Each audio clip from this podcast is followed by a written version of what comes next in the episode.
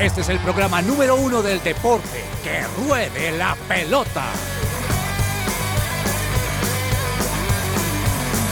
Amaneció, hay que salir otra vez a la cancha.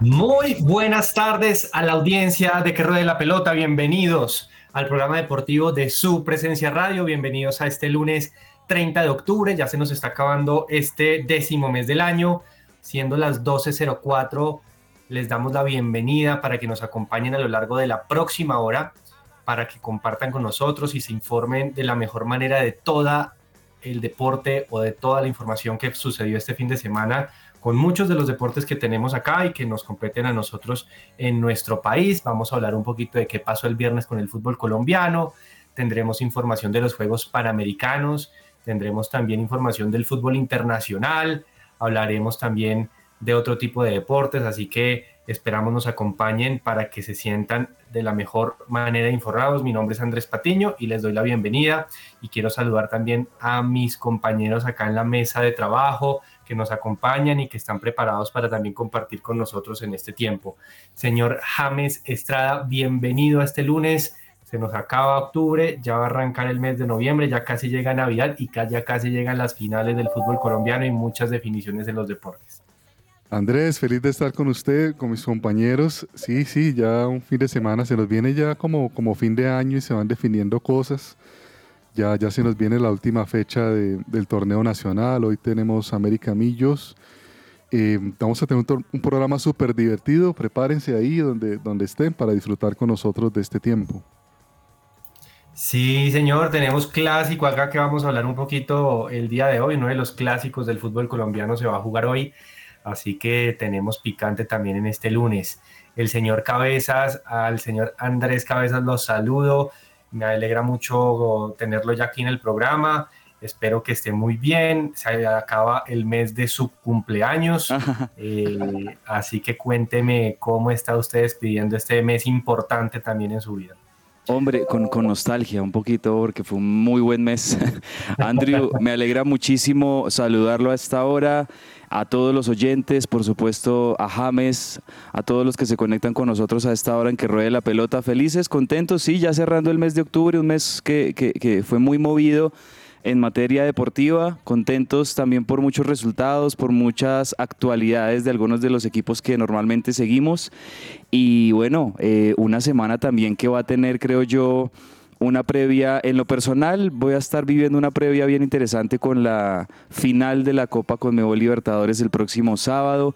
Eh, hay una expectativa grandísima en Río de Janeiro por esa final que vamos a tener en el Maracaná entre Fluminense y Boca Juniors. Y bueno, creo que toda esta semana los medios argentinos van a estar moviéndose mucho. Se anticipa una llegada masiva de hinchas de Boca eh, durante estos días a Brasil y Voy a hacer el chiste por usted. A ver, James. Buenos Aires está muy seguro estos días. gracias, James, gracias. Excelente el chiste. Yo digamos que por mi lado, pues muy contento con la actualidad de River también, porque ayer volvió a ganar y ganó con un golazo del venezolano Rondón, que más adelante les voy a contar. Em, y bueno, por un lado River dominando en Argentina, por otro lado Boca con la posibilidad de convertirse junto a Independiente en el equipo que más veces ha ganado la Copa Conmebol Libertadores en la historia este sábado y Fluminense también ante un reto grande y ante la posibilidad de convertirse en lo que creo que ya futbolísticamente desde hace rato viene siendo en un grande de América también Fluminense. Entonces, creo que esta semana va a estar muy bonita por el tema de la final de la Libertadores, pero también, bueno, vamos a estar hablando de muchas cosas. Eh, por ahí estuve viendo la final de rugby con, con James, que también estuvimos muy pendientes, muy bueno ese, ese partido y ahí vamos a estar listos para comentar todos los deportes que tenemos hoy lunes en que ruede la pelota. Bueno, maravilloso, señor Cabeza. Gracias por ese preámbulo también de esta definición de este torneo importante, el más importante a nivel de clubes de este lado del mundo. Y quiero, por supuesto, saludar en el Control Master a nuestro querido amigo Charlie. Charlie, ¿cómo estamos el día de hoy? ¿Qué tal eh, amanece este lunes para Charlie? Muy buenos días, Andresito. Eh, amaneció bien, amaneció un poquito frío, pero ya se ha ido calentando el ambiente. Eh, pues feliz de ver a James, feliz de ver al señor Cabezas por acá, feliz de verlo usted también por acá un lunes. Hombre, gracias. muchas gracias, muchas gracias. Y bueno, ya con esta alegría entonces vamos a arrancar a punta de música, señor. Así que cuéntenos qué tonalidad nos va a tocar el día de hoy. Bueno, vamos a arrancar eh, emocionados porque es lunes, vamos a empezar la semana cargando energías, ¿les parece? Señor. Perfecto.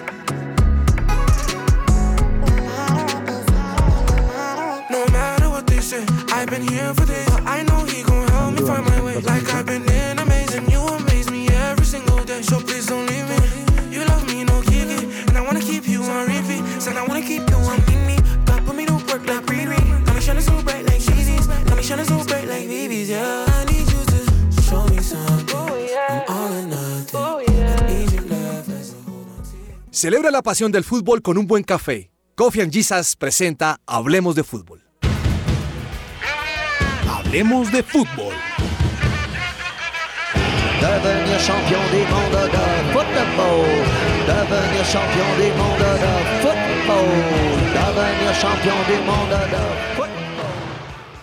La ansiedad y la depresión te consumen. Permite que Diana Monsalve, psicóloga con principios cristianos, te ayude a encontrar el equilibrio emocional. Visita la página www.psicologadiana.com o contáctate al WhatsApp 315-754-8899. Señor Cabezas, muchas gracias por su mensaje y por esa recomendación tan importante hoy en día. Y bueno, hoy, hoy lunes 30 de octubre, eh, vamos a hablar un poquito de lo que pasó en la fecha del fútbol profesional colombiano el pasado viernes, pues que en el programa no pudimos eh, comentar ese tema y pues vale la pena porque se jugaron partidos importantes.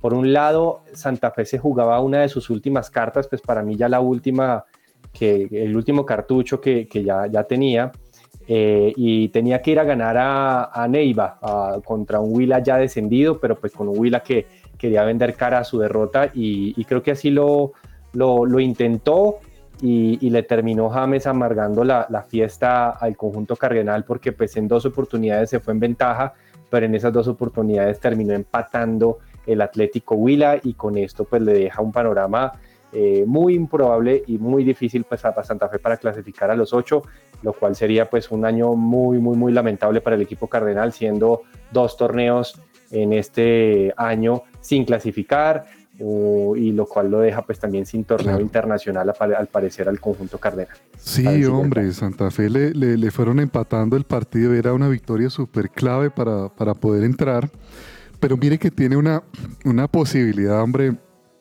ahí pues se tendría que dar, le cuento, Mm. Junior tiene más 10 en gol, ¿no? Eh, y sus 27 puntos.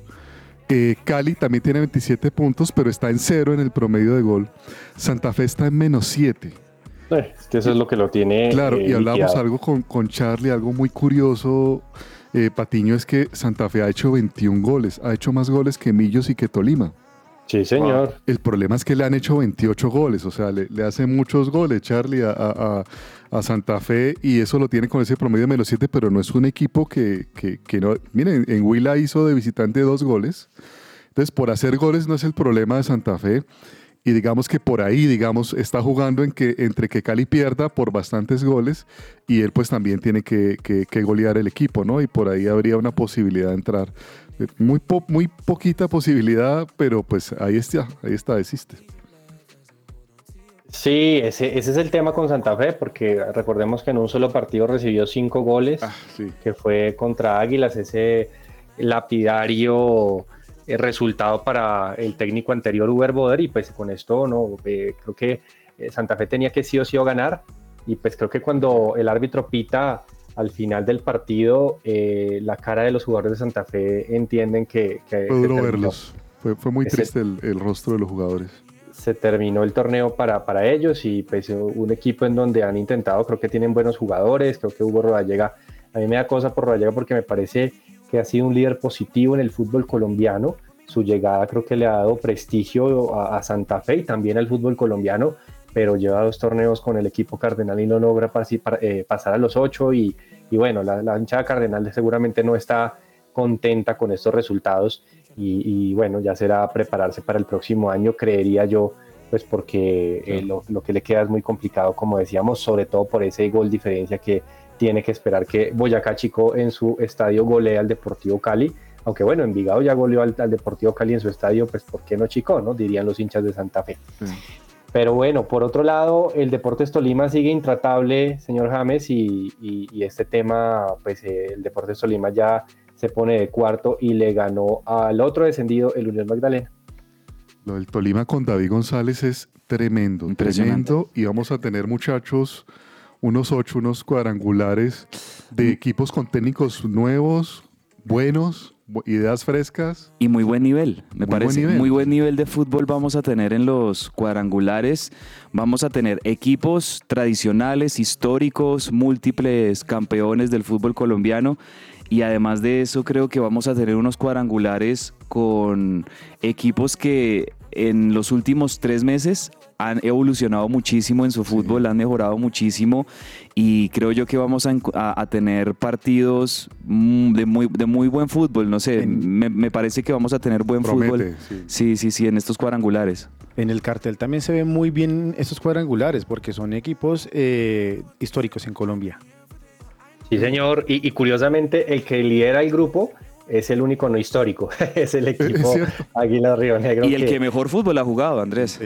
Sí, es el mejor equipo sin lugar a dudas, el mejor equipo del torneo. Eso no hay ninguna diferencia, eso lo demuestran ya los cinco puntos que le lleva el segundo, o sea, acaba el del torneo y, y creo que Águila Río Negro va a lograr el récord la próxima semana que se va a jugar la fecha número 20 entre martes y miércoles de la próxima semana.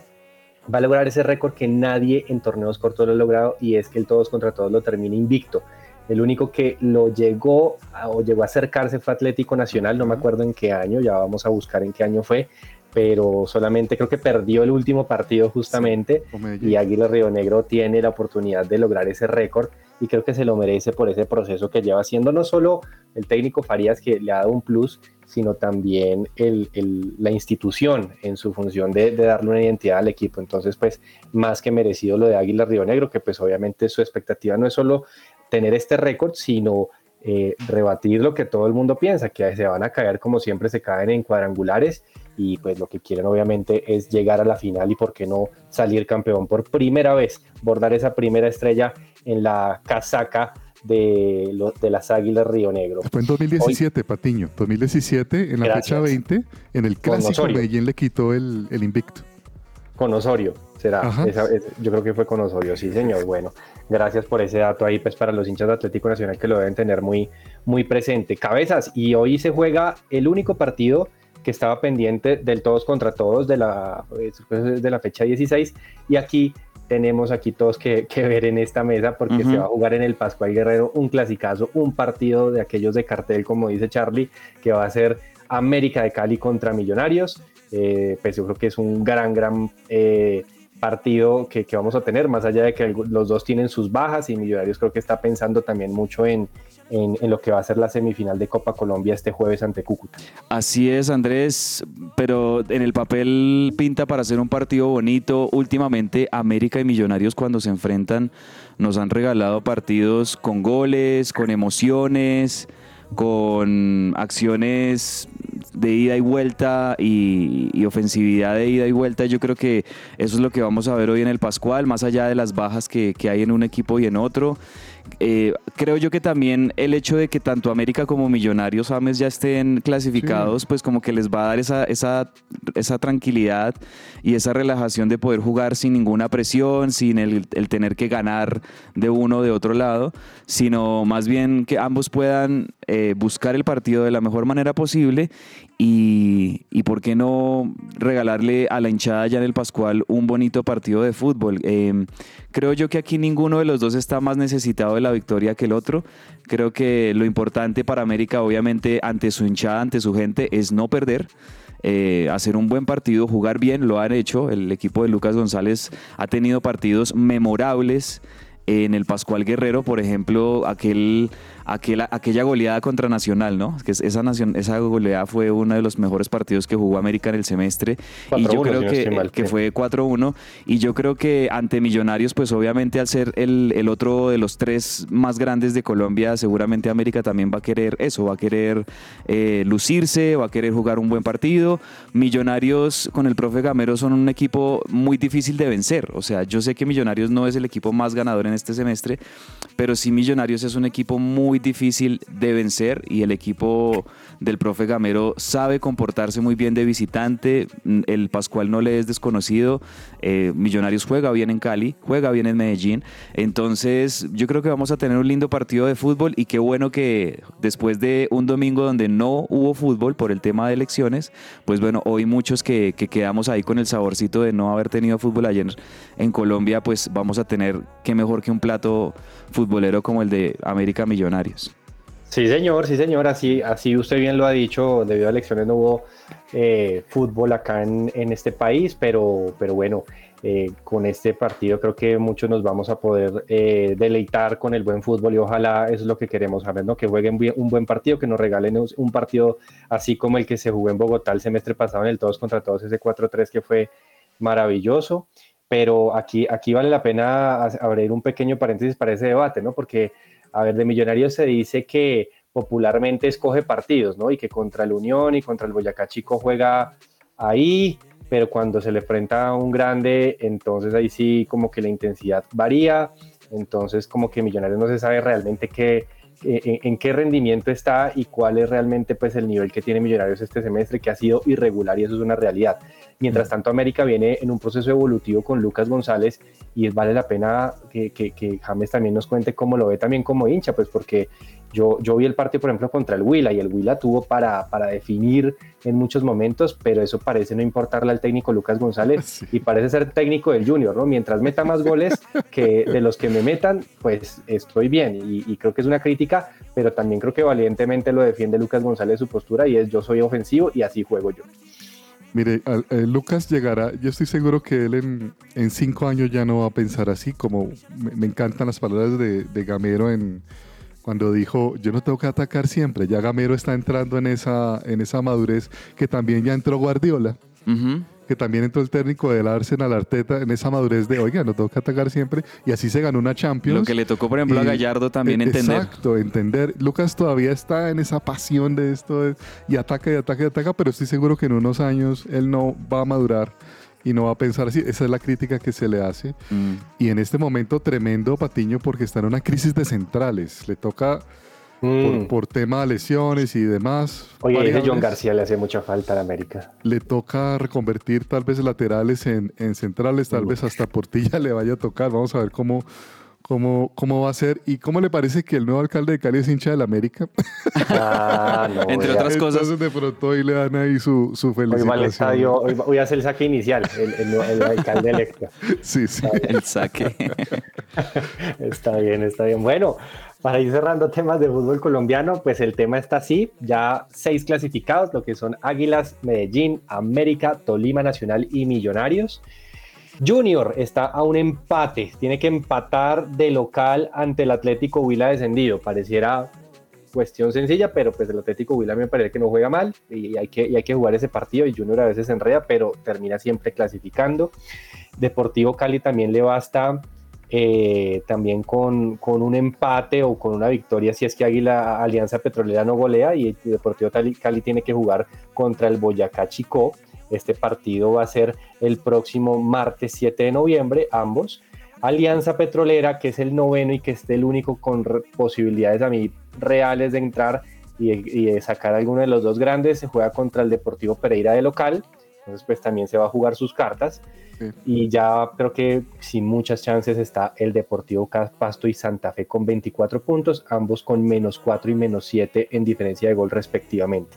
Para ustedes, ¿se quedan los 8 o el Alianza Petrolera tumba alguno? Es que Alianza Petrolera, Andrés, en los últimos cinco partidos ha perdido cuatro. O sea, viene de capa caída Alianza Petrolera cuando hubo un, un punto en el semestre donde realmente venía muy bien, estaba metido dentro de los ocho, pero creo yo que lo de Alianza en los últimos partidos viene de más a menos y tal vez em, equipos como Junior, el mismo Deportivo Cali, que apelan a su jerarquía, apelan a su historia, a su institucionalidad, de pronto pueden, em, no sé, generar más peso futbolístico de lo que pueda llegar a ser Alianza Petrolera. Obviamente Claro. Petrolera, pues ahí también tiene la opción. Yo la verdad pienso que se quedan así, no sé, James. Mire, yo, yo, yo creo que Junior sí ya está clasificado. Sí. Tengo, le pongo un signo de interrogación con comillas al Deportivo Cali que le hacen goles de visitante. Sí, es verdad también. Le hacen goles de visitante. Y ojo que Santa Fe, como hablábamos ahorita, Santa Fe no tiene mal promedio de gol. Santa Fe hace goles. El problema de Santa Fe es que le hacen muchos goles. Sí, Pues, sí, señor, vamos. sí. Yo creo que Santa Fe la va a luchar hasta lo último y- y, algo, y algo, de pronto alguna sorpresa nos espera en la última fecha. Y les, solamente les doy un dato de quedarse así los ocho eh, y viendo técnico por técnico, creo que todos son técnicos con que, que a- asumieron recientemente. Si vemos Águila Río Negro, pues lleva este semestre solo con Farías, Medellín este semestre con Arias, América de Cali con Lucas este semestre, David González asumió a mitad de torneo eh, con el Tolima y lo rescató, Nacional acaba de cambiar de técnico, Mm. Junior cambió de técnico como ya tres veces en los últimos seis meses y, y- y nuevamente está Arturo Reyes, después de Bolillo y Deportivo Cali Con Jaime eh, de la Pava. Pinto con Jaime de la Pava. El único que realmente tiene La excepción. es, es Millonarios y ese es un tema que, que vamos a ver qué es lo que termina sucediendo, porque siempre la hipótesis es el proceso muchas veces no termina de servir mientras el presente no sea real y creo que Millonarios eso es lo que tiene que revalidar. Vamos a ver cómo, cómo empiezan los cuadrangulares y qué pasa y también cómo le va pues este jueves cabezas en, en Copa Colombia su primera semifinal ante el Cúcuta en Bogotá que el torneo no deja de ser importante para Millonarios, más allá de que ya tenga cupa, cupo a Copa Libertadores. Y que es torneo también, Andrés, que Millonarios va a buscar el bicampeonato. Y, Ah, sí. y Millonarios, de hecho, este semestre, a pesar de que no ha sido el semestre más brillante y más regular de Millonarios en los últimos años, es un semestre en donde Millonarios, con la chapa que tiene de campeón, tanto en Copa Colombia como en Liga, podría buscar el bicampeonato en ambos frentes. ¿Se imaginan? O sea, El, dato que nos mandaba Patiño el viernes, ¿no? De que un año y medio sin pasar el campeón. Es la Así primera es. vez que pasa a los Millonarios rompe ahí esa, esa racha que estábamos teniendo de que los campeones se quedaban después de, en el siguiente semestre se quedaban fuera de los ocho. Millonarios ha logrado romper eh, eso y, y creo yo que Millonarios pues tiene la oportunidad de, de seguir cosechando gloria, por así decirlo, porque tiene nómina para hacerlo, tiene un entrenador que conoce muy bien estas instancias, eh, sobre todo creo yo, y más que otros equipos y más que otros técnicos, Andrés, tienen experiencia en finales millonarios. Y, y bueno, Gamero, eh, Gamero es el técnico que más ha clasificado, ¿no? Sí. 23 veces a torneos cortos, es una cosa impresionante. Y, y- y sabe eso que usted resalta, Cabezas, también lo, lo y, para cerrar este tema nada más, creo que Millonarios termina salvando el semestre para clasificar, eh, porque no es una mentira que, que- que estaba cansado y que pues obviamente le costó iniciar, eh, pero creo que ese proceso de darle oportunidad a los jóvenes y vea que los Beckham David, los Paredes, los, los Guerra. eh, Carvajal, los Guerra, esos que eran suplentes terminan dándole puntos importantes para que Millonarios esté ahí. De no ser así, las lesiones, porque McAllister no está pasando un buen semestre, Cataño está lesionado, Daniel Ruiz se tuvo que ir eh, a selección, hay algunos le- lesionados también en defensa como Juan Pablo Vargas, es decir, ese tipo de temas en el proceso, como tener una suplencia lista y preparada, creo que es lo que le termina dando ese, ese punto de inflexión para que no sea uno más de los campeones derrotados, ¿no? Me parece a mí que ahí está la clave.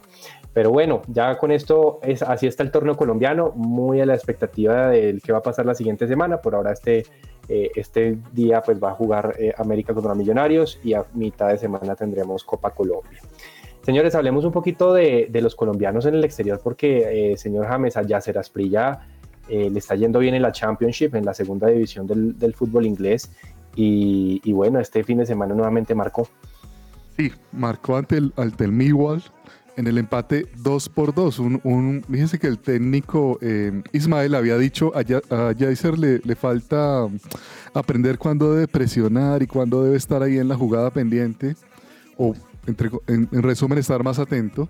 Y ayer el gol que hace es así. O sea, el, el hombre está atento ahí al rebote y gana, pesca una bola ahí en el área y, y hace el gol. Aunque en el torneo de segunda división la verdad es que su equipo, el Walford, no, no, no está tan bien, va de, da de 16, Patiño. Mm. La verdad no, no tiene muchas posibilidades. El Leicester está de líder eh, con 39 puntos. El, este el- ex campeón milagroso del Leicester que hoy está en Championship.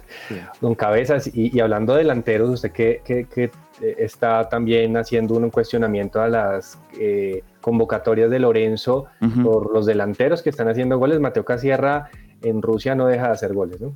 Mateo Casierra, ¿no? Es que la actualidad de Mateo Casierra es impresionante, sigue, se sigue reportando con goles. Obviamente yo creo que el técnico Néstor Lorenzo lo va a tener en cuenta. Volvió a marcar con el Zenit eh, de San Petersburgo contra el Ashmat y, y sigue el buen volante de anotando al minuto 37 en la fecha 13 de la liga rusa. Y, de- y con, esta, con este gol, pues bueno, ya, ya está cosechando varios de los goles. Es uno de los goleadores del Zenit prácticamente. Eh, eh, la, la- el- es corpulento, casi un 83. Espigado. Espigado. Es, es un, es, un, es un delantero espigado que es interesante porque Colombia no se ha caracterizado por tener jugadores altos, jugadores... A Jackson. Mm. eh, de- tal vez un Jackson, tal vez en lo que, lo Jackson. que fue Duan, Mm. tal vez lo que fue el Toro Zapata, pero más allá de eso, pues Mateo Caserra me parece que es una muy buena opción.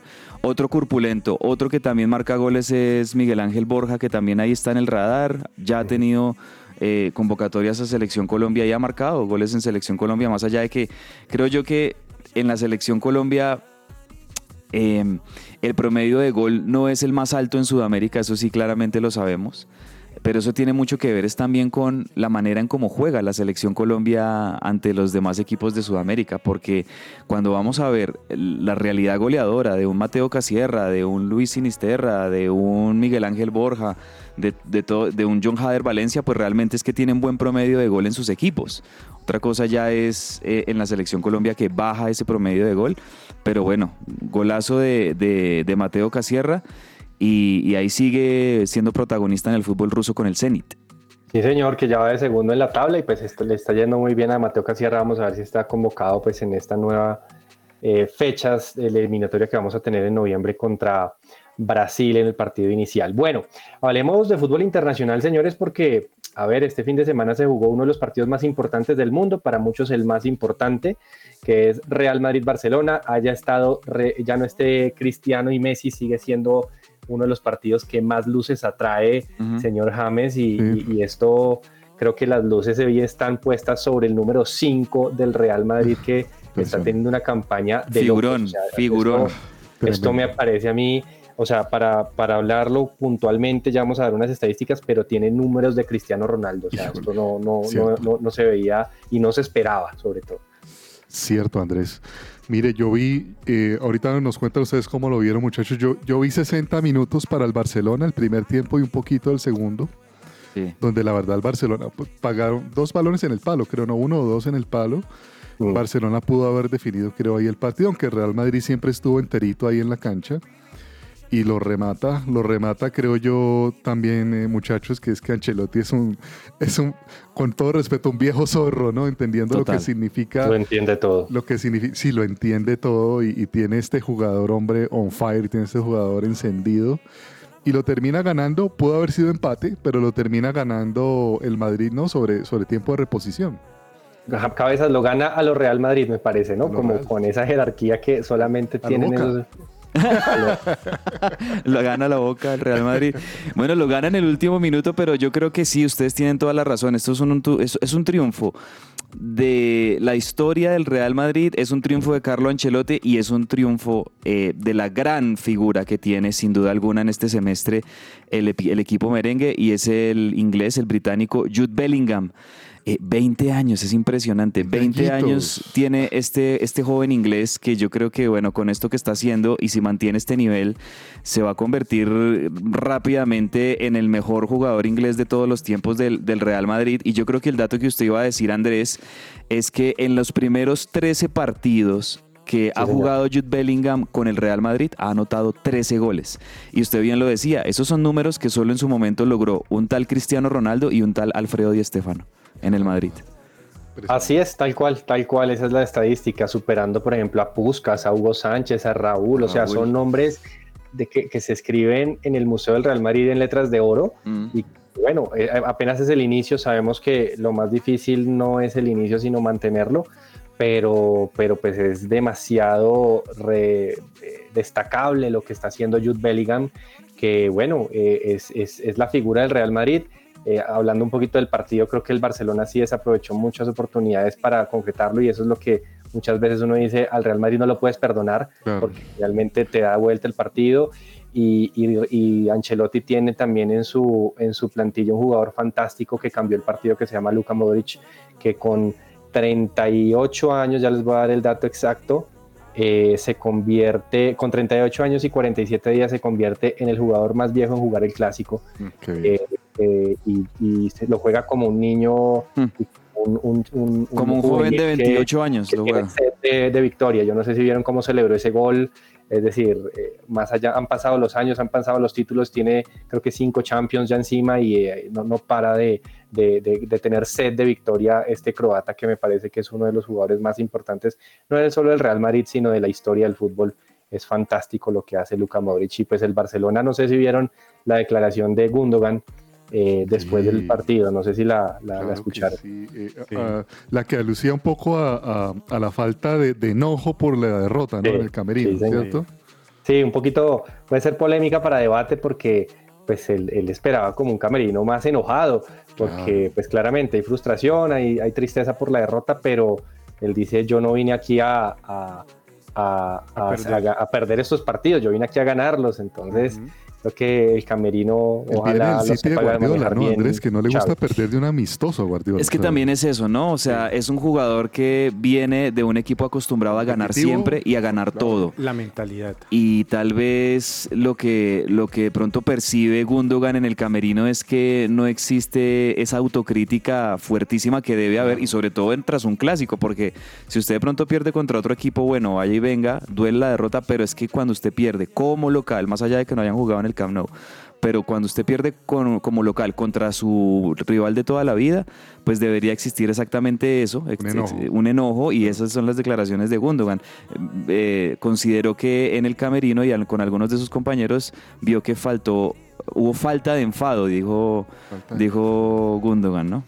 Sí, sí, sí, un poquito, vamos a ver el camerino cómo recibe eso, que no sea el boder de- del Barcelona, por favor. Ojalá que no. No, no, no. Yo creo que además que hay, eh, eh, son jugadores de, de- de primer nivel, de mucha clase, del primer mundo, que deben resolver este tipo de cosas sin ningún problema. Y, y yo, de hecho, banco a, a Gundogan por haber dicho eso, porque realmente eso es algo que un jugador, que más que, además porque Gundogan es de los referentes de- del Barcelona, más allá de que él haya llegado recientemente al, al culé, realmente Gundogan es un jugador muy experimentado, es uno de los veteranos y junto a Lewandowski, junto a otros jugadores, tienen que ser precisamente los abanderados del, del temperamento y del ánimo Del camerino, del carácter que deben tener los jugadores en, el, Claro. en el camerino. Sí, señores. Bueno, eh, no queremos dejar de, de hablar un poquito de la Premier League y pues hablar de la Premier League es hablar también de una, de una situación muy triste que está viviendo Lucho Díaz en estos momentos, pues con el secuestro de sus padres. Esto obviamente lo decimos con, con voz de, de tristeza, Mm. eh, pues porque pues obviamente se hace una realidad de nuestro país que no, no, no, no sabe vivir en paz desde hace tantos años y, y bueno, eh, hoy somos noticia en el mundo por esta situación tan, tan lamentable que vive Lucho y que bueno, Liverpool eh, en medio de esto gana 3 a 0 y le dedica, James, el, el primer gol, Diego J se lo dedica a Lucho. Claro. Sí, fue, fue muy conmovedor ver cómo el equipo ha rodeado a, a Luis Díaz y la verdad que voy a decir esta palabra con mucho respeto, pero yo cuando vi la noticia, muchachos, yo sentí un poquito de vergüenza. Sí, también es Mm. vergüenza nacional Sí, eso sentí que pase. un o sea, poquito de, de pena porque estas alturas de la es vida? increíble que pase esto y oramos, oramos por, por Lucho, por su familia y porque su papá, pues, por todo, todo, todo termine, pues, bien, ¿no? Sí, señor, sí, señor. Bueno, vamos a los pepazos del fin de semana, a los golazos del fin de semana.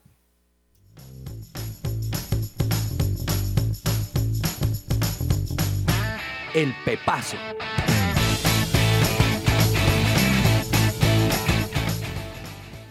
Señor James, ¿cuál es el pepazo, ese golazo que lo marcó usted el fin de semana? Bueno, para mí el golazo, el que va a hacer hoy Adrián Ramos. No, mentira. No, no, no, no, no. No, Patillo, yo me quedo con el de el primero de Bellingham, el primero del Real. que Uf, qué- fue qué un poquito como a tres dedos. El balón coge eh, eh, como una curvita, ¿no? Al, al final, porque Ter Stegen se, se exige bastante y no, y no alcanza porque el balón le- se, le va, se le va yendo, se le va yendo en el aire hacia, hacia el fondo. Oiga, qué golazo. Señor Cabezas, ¿qué Salomón Rondón va a destacar usted este fin de semana? Aquí lo estoy enviando precisamente a nuestro chat. Eh, no, definitivamente mi pepazo. Ayer eh, el 2-1 que mete el venezolano Salomón Rondón en la victoria como visitante de River, precisamente 1-2 sobre Gimnasia de La Plata, que de hecho había empezado a ganar Gimnasia de La Plata muy temprano. Y, y realmente River no encontraba los caminos, más allá de que River tiene grandes figuras en el medio campo, sobre todo, no encontraba la manera de, de llegarle a Gimnasia de la Plata, tenía varias opciones de gol, pero no las concretaba. Y de Michelis mueve el banco. Eh, hay que decir esto, River cuando está en, en aprietos y cuando está en problemas, River acude a ese gran plantel que tiene y a ese recambio tan impresionante que tiene, porque arrancan de titulares jugadores como Manu Lanzini, Nacho Fernández, Ezequiel Barco, Miguel Ángel Borja. Pero en el segundo tiempo, cuando estos jugadores no funcionan, y es normal que no siempre tengan que funcionar estos jugadores, usted tiene a un Salomón Rondón, a, a un Piti Martínez, tiene a, a- a Colidio, a Facundo Colidio, que todos ellos fueron los cambios que metió en el segundo tiempo de Michelis, metió a Rondón, metió a Colidio, y estos jugadores revolucionaron, se asociaron con, con Barco, y, y en el segundo gol le queda la pelota servida a, a Salomón Rondón, que mete un remate a lo... Es un golazo a lo Premier League, me parece, o sea, es un, es un zapatazo al palo derecho del arquero, no puede hacer absolutamente nada el arquero de- del Lobo y, y realmente es hasta ahora el mejor gol y el gol más bonito que ha Ese hecho sí el bonito. venezolano Salomón Rondón en River, porque había- bonito, venía sí. haciendo unos goles ahí como de carambola, como feos, como que igual servían, pero este realmente sí ha sido el gol más bonito que ha hecho Rondón desde que llegó a River, el Oiga, venezolano. pregunta, pregunta para cabezas, ¿se mejoró la relación de Borja y de Michelis? Ya, Sí,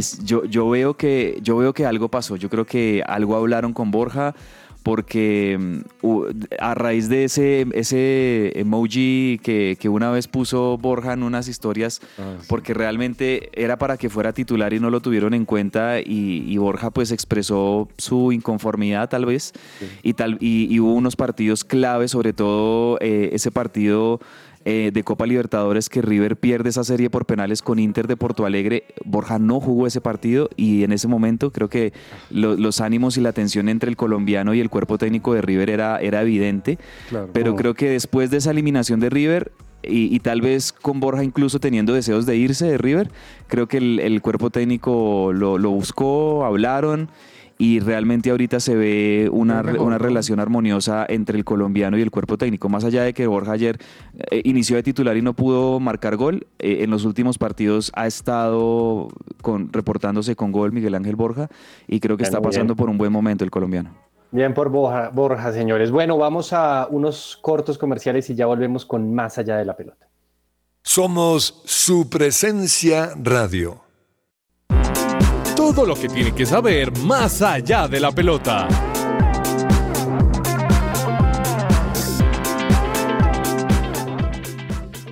El doctor Carlos Villarreal te puede ayudar en el tratamiento para venas varices y no continuar con ese cansancio y dolor en tus piernas.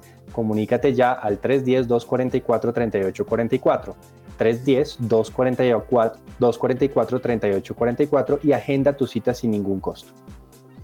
Señores, hay que hablar un poquito también de los Juegos Panamericanos.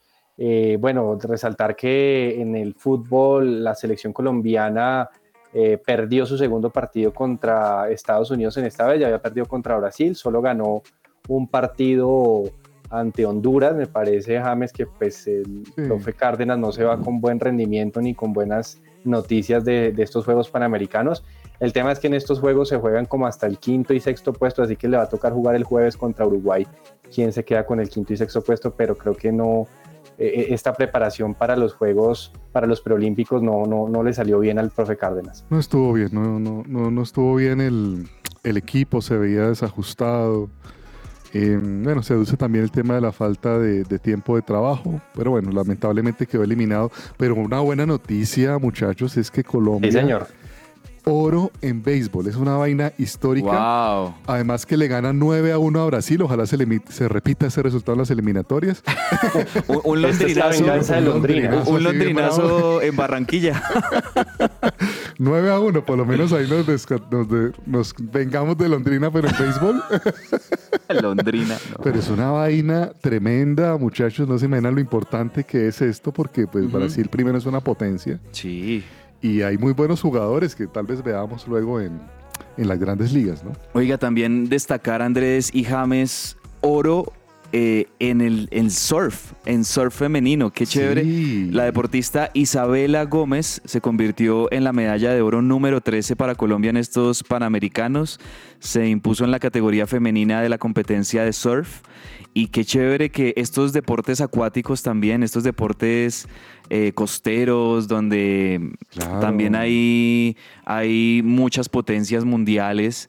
Pues Colombia está figurando en estos deportes que uno dice, hombre, eh, mire, mi- mire lo interesante y, y- y el potencial y los deportistas tan destacados que, que tenemos en distintas disciplinas aparte del fútbol, ¿no? Como para que pudiésemos ponerle más atención, pues enhorabuena por Isabela Gómez, que ganó oro en el surf femenino.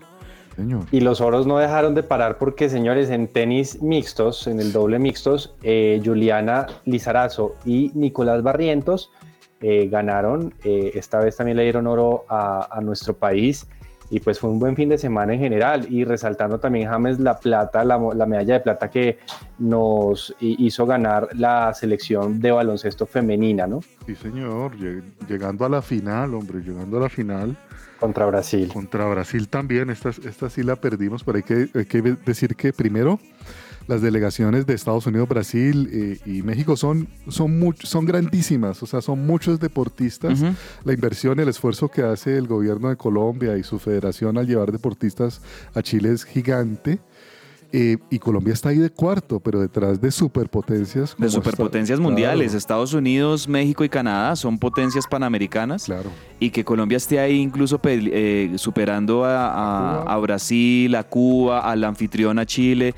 Eso habla muy bien del proceso olímpico que está eh, siguiendo Colombia y yo, yo no sé, siento mucha ilusión. Creo que los Olímpicos de Tokio, con todo lo que rodearon a esos Olímpicos, fueron complicados para muchos deportistas. El ciclo olímpico no fue bueno para muchos, no se pudo entrenar bien, pero creo que este ciclo olímpico que estamos teniendo de cara a París 2024 es muy interesante. Miren que eh, estuve viendo este fin de semana justamente, no había realmente podido ver el, el momento en cuando Mariana Pajón gana la medalla de oro en estos Panamericanos, que eso fue más o menos hace una semana y media. Y, y- y yo veo esa final de, de Mariana Pajón y la verdad, James, las deja tiradas a todas. Es impresionante Fue la tremendo. hegemonía y el dominio de Mariana Pajón en esa, en esa competencia. No tuvo rival y yo digo, hombre, Mariana ilusiona. Tercer oro panamericano, ya lo había conseguido en Guadalajara 2011, en Lima 2019, ahora en Santiago 2023 suma su tercer oro panamericano. Te recordemos que ti- tiene dos medallas olímpicas de oro, una de plata. ¿Y qué tal, señores, si Mariana nos regala una, otra, otra Oh. alegría en, en París 2024? O sea, yo estoy muy ilusionado porque estaríamos ante una de las mejores deportistas individuales de la historia del deporte. Eh, a la altura de un Michael Phelps, a la altura de un Usain Bolt, lo de Mariana Pajón en su disciplina, la reina del BMX. Sí, importante lo que puede pasar en, en Juegos Olímpicos también con Mariana y eso es bueno resaltarlo. Señores, hay que hablar también de David Alonso, un muchachito de 17 años, colombo español, nació en España, en Madrid, pero, pero eh, tiene nacionalidad colombiana que logró la victoria en el MotoGP en el Gran Premio de Tailandia y le está yendo muy bien al punto de consagrarse ya como el novato del año. Sus palabras dicen increíble convertirme en el novato del año, es muy emotivo para mí y para el equipo, ha sido una carrera lenta, así que he intentado gestionarla de la mejor manera. Le está yendo muy bien a este muchacho que logra su cuarto triunfo de la temporada y en este momento es tercero de la general del MotoGP, eh, del Moto 3, del Moto 3, eh, perdón, eh, y pues para nosotros creo que eh, como que se aprende un poquito la, la ilusión también en un deporte de velocidad eh, y creo que pues hay que seguirle la pista también a este muchacho David Alonso. Y señores, hay que hablar también del mundial, de la final del mundial de rugby, señor Cabezas, cuéntenos un poquito porque se enfrentaban dos potencias como lo es Sudáfrica y los All Blacks. Los All Blacks contra los Springboks. eh, oiga, partido duro, reñido, físico, James. O sea, un partido de realmente muy, muy. Un, un marcador corto, hay que decirlo. O sea, eh, lo termina ganando Sudáfrica 12-11. eh, es un marcador realmente muy corto. Solo tuvimos un try, el de Nueva Zelanda. El de Nueva Zelanda iban 12-6 y con el try de Nueva Zelanda se ponen 12-11 y se termina ese partido de O sea, infarto. eh, Sudáfrica realmente defen- defensivamente Sudáfrica lo gana. O sea, Sudáfrica lo gana por el gran trabajo defensivo conteniendo los ataques de, de los All Blacks que mm, eh, creo yo le taparon muy bien todos los huecos, le taparon muy bien todos los ataques a los All Blacks, no pudieron, más allá de que sí lograron solo un try, pero Sudáfrica me parece que fue muy aplicado, fue muy ordenado, fue, fueron muy tácticos y, y como muchas veces lo decimos también en el argot del fútbol, las finales no, no son para jugarlas bonitos, sino para ganarlas. Y eso fue lo que hizo Sudáfrica en este Mundial de Rugby. Hay, hay que decir también, bueno, Nueva Zelanda comenzando el partido empieza con desventaja numérica por la expulsión, ¿no? La expulsión hace que este y Sudáfrica aprovecha esto muy bien. Oiga, pero hay una hay una jugada que yo quiero destacar y es ese fair play, ¿no? Que se da en el en el rugby de esos penaltis a favor de Nueva Zelanda que ellos deciden tirar a la banda. Sí. ¿No? Que prácticamente les hubieran dado el título.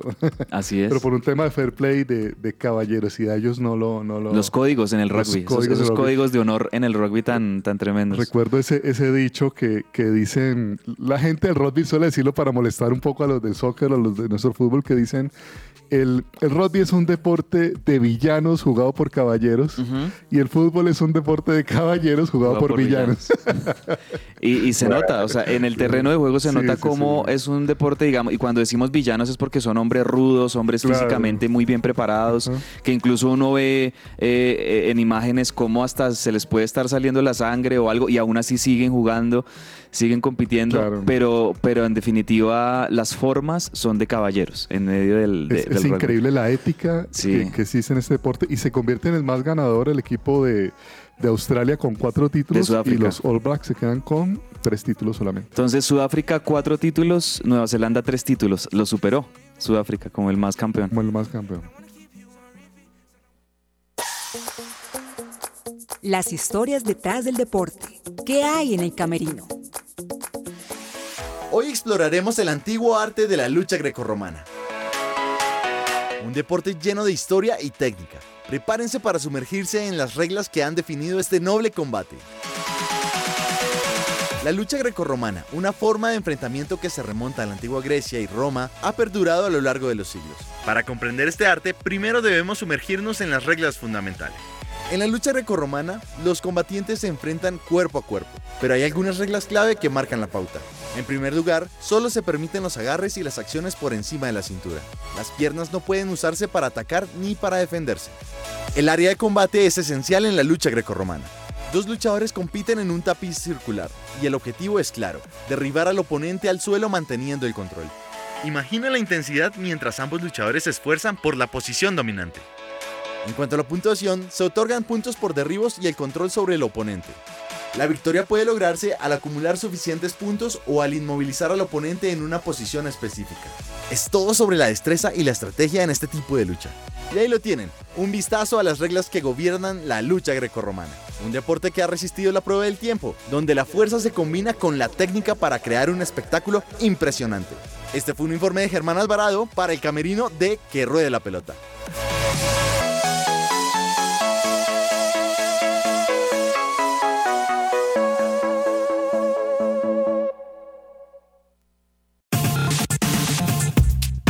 Su presencia radio, 1160 AM.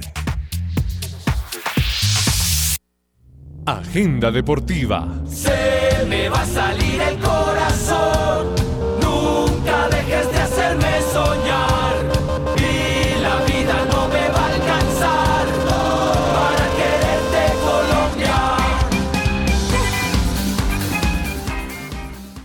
Kangu, servicio de transporte especial individual para el empresario de la ciudad. Ingresa a kangucare.co o escribe al 300-884-4994. Lo repito, 300-884-409-94. Muévete con confianza. Muchas gracias, señor James. Bueno, hablemos un poquito qué tenemos para el día de hoy, cabezas, que hay un evento importantísimo a nivel mundial. Así es, eh, en contados minutos, a eso de las 2.30 de la tarde, comenzará la transmisión oficial de la ceremonia del Balón de Oro 2023. Eh, obviamente Lionel Messi eh, se va a robar todas las miradas, el campeón del mundo y el mejor de todos los tiempos seguramente va a llevarse su octavo balón de oro. Eh, eso, es, eso va a ser un récord, por supuesto, y sería el octavo balón de oro si se lo gana Lionel Messi, que todo apunta a que sí. Y también estoy pensando que en el tema de las mujeres, o sea, como balón de oro, va a repetir otra española. Se lo había ganado el año pasado Alexia Putelas. Ahora creo que la nueva eh, poseedora del balón de oro femenino va a ser también la española y campeona del mundo, la jugadora del Barcelona, Aitana Bonmatí, que tuvo un mundial excepcional y fue la gran figura, una de las grandes figuras de la España campeona del mundo. Entre el tintero. Y entre el tintero, no te pierdas la Cyber Sale de Coffee and Jesus el próximo 31 de octubre, es decir, desde mañana martes y hasta el próximo 2 de noviembre. No se pierdan la Cyber Sale de Coffee and Jesus. Los invitamos a visitar la página coffeeandjesus.com y descubrir descuentos increíbles en Biblias, regalos, alimentos, en todo. Aprovecha estas ofertas exclusivas disponibles solo para compras online en la página coffeeandjesus.com. Bueno, señores, ¿algo que se nos quede para despedirnos? ¿Todo bien? Todo bueno, bien. listo. Solamente resaltar, Na- Nairo Quintana, oficial, ¿no? Vuelve el Mm. Movistar. Vuelve al Movistar. Vuelve a casa, dice el mismo Nairo Quintana. Vuelvo a casa, vuelvo al equipo donde fui protagonista.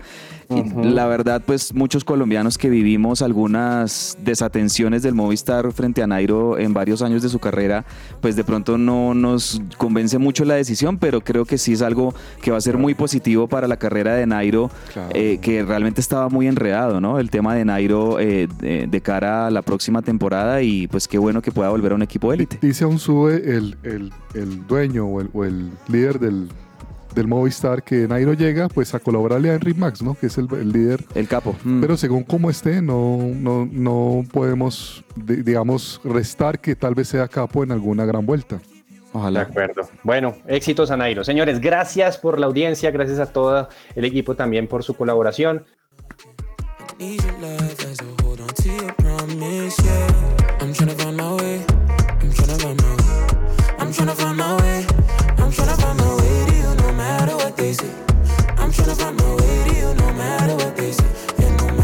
These.